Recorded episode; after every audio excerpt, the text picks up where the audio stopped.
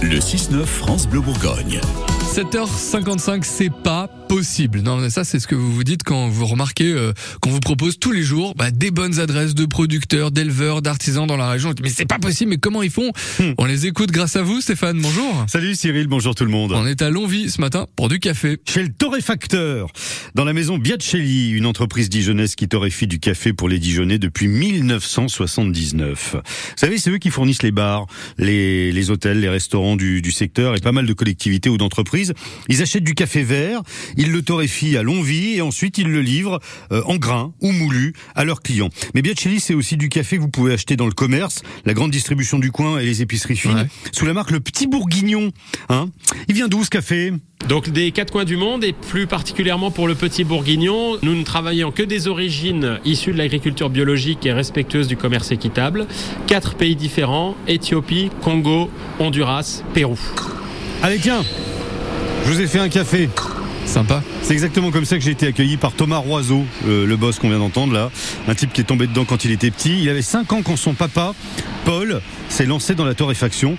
Il m'a expliqué un tas de trucs passionnants. Euh, où pousse le café Euh, Il paraît qu'on a 2 kilos de café sur un caféier. À quoi ressemble la bonne cerise euh, Tout ça. Notre particularité au sein de la maison Biacelli, le petit bourguignon, c'est que nous n'achetons que des grands crus en café, ce qu'on appelle des cafés gradés. Ça va du grade 1 au grade 5. Ce sont des cafés qui sont cueillis à la main, donc quand le fruit est à bonne maturité, qui sont ensuite vont être lavés, vont être rincés, vont être séchés, et qui nous arrivent ici, qui sont même dits criblés, calibrés, c'est-à-dire on va garder que les grains d'une certaine taille, donc que les meilleurs grains. Voilà. Donc là, c'est ce qu'on voit là devant nous. Et ces cafés, ensuite, on va les introduire dans le torréfacteur et on va se rapprocher du torréfacteur. Eh bien en faisant ça, Bah oui. approchons-nous du torréfacteur, là où l'on cuit le café. Alors si vous tendez bien l'oreille, Allez-y. Vous allez entendre un petit truc là, des petits, des petits craquements, des petits crépitements. En fait, Ah oui. dans les grains de café, il y a de l'eau. Et à la cuisson, ça fait un peu comme le popcorn. Des trucs comme ça, quoi. Ouais, ça craque. Donc le torréfacteur, ça n'est ni plus ni moins qu'un four qui tourne. Donc vous voyez le café à l'intérieur qui est en train de, tourner. Pourquoi le four tourne? Parce que s'il était euh, statique, le grain prendrait feu à l'intérieur. Pourquoi? On, on va monter sur des températures, vous voyez là on est à 150 degrés, on va monter sur des températures qui vont euh, dépasser les 200 degrés. Donc à 200 degrés, la matière prendrait feu si elle n'était pas tout le temps en mouvement. On a introduit la matière dans un four qui était à peu près à 150 degrés. Et le fait d'introduire la matière froide, on a redescendu le four naturellement à 60 degrés. C'est ce qu'on appelle la cuisson basse température. Ce 60 degrés, on va le monter progressivement à un peu plus de 200 degrés, ce qu'on appelle la cuisson progressive. Et pour tout ça, on va mettre à peu près 20 minutes, ce qu'on appelle une cuisson lente.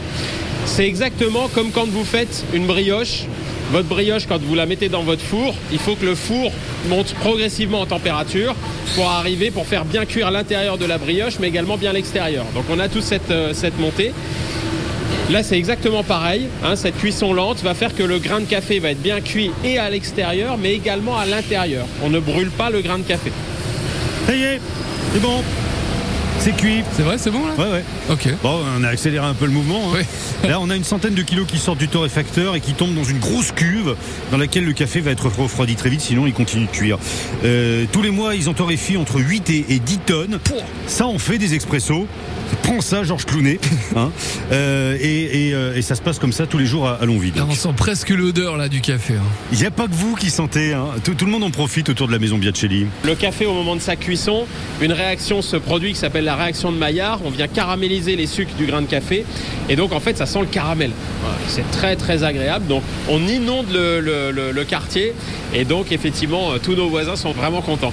Trop bien. Quand vous commanderez un café au bar ou au resto à Dijon, vous penserez à Biacelli. Sinon, rendez-vous dans le commerce avec la marque Le Petit Bourguignon pour boire des expressos.